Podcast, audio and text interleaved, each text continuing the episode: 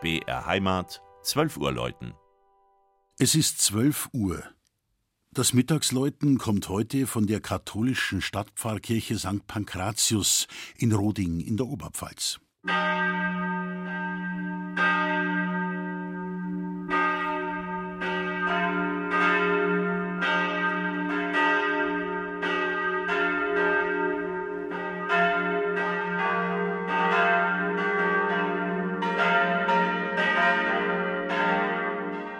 Roding feiert 1175 Jahre. Das ist zwar kein ausgesprochen rundes Jubiläumsdatum, aber die Stadt am Regen ergreift die wunderbare Gelegenheit, den Bürgern die erste urkundliche Erwähnung im Jahr 844 wieder einmal ins Gedächtnis zu rufen. Und um zu feiern. Mit Konzerten, Ausstellungen, Theateraufführungen und vielem mehr. Wahrzeichen und Mittelpunkt der Jubiläumstadt ist der mit Zwiebel und Laterne begrünte Turm der Stadtpfarrkirche St. Pankratius.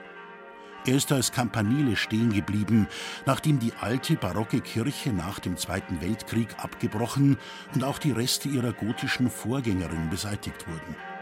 An ihrer Stelle entstand nach den Plänen des Münchner Architekten Friedrich Heindl ein heller und geräumiger Bau mit Satteldach, der mit seinem achteckigen Grundriss einem riesigen Zelt gleicht.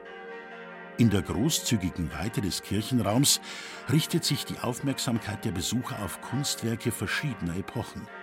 So etwa auf die schön bemalte steinerne Marienstatue aus der Gotik mit Jesuskind und Stechpalmenblättern. Das große versilberte Kreuz aus Holz über dem Altar stammt von dem Bildhauer Anton Rückel. Jesus ist hier nicht als Leidender dargestellt.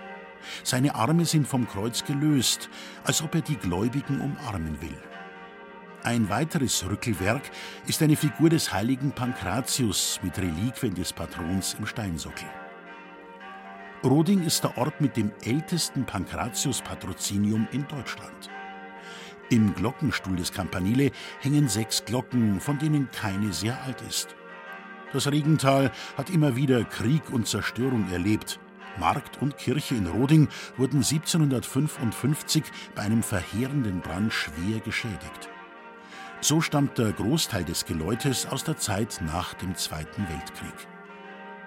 Das Mittagsläuten aus Roding von Regina Vanderl. Gelesen hat Christian Jungwirth.